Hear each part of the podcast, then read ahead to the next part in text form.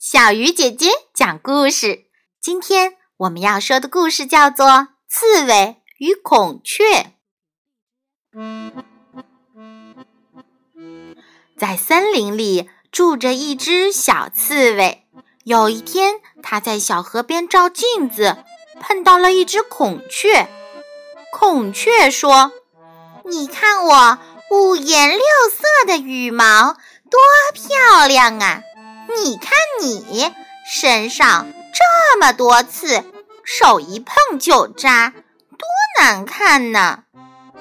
小刺猬听后委屈的走了。几天后，小刺猬到奶奶家去玩，走到奶奶家，奶奶看到小刺猬心事重重的样子，便问：“孩子，你怎么了？”我看你好像有心事儿，来告诉奶奶。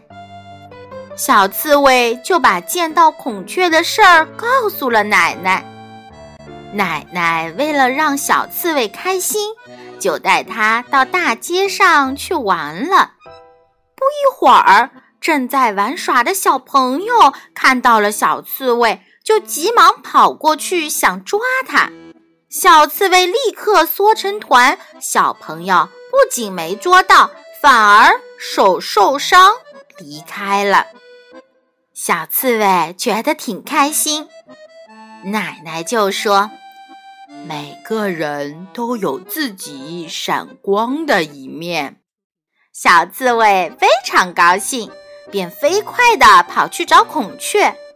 走到半路，正好碰到孔雀。小刺猬把刚才在大街上发生的一切都告诉了他。孔雀不相信地说：“走，有本事咱们到大街上去比比谁厉害。”还没走到大街上，美丽的孔雀就被坏人捉走了。小刺猬抱成一团去刺坏人的脚，坏人的脚就被刺出了血。只好把孔雀放走了。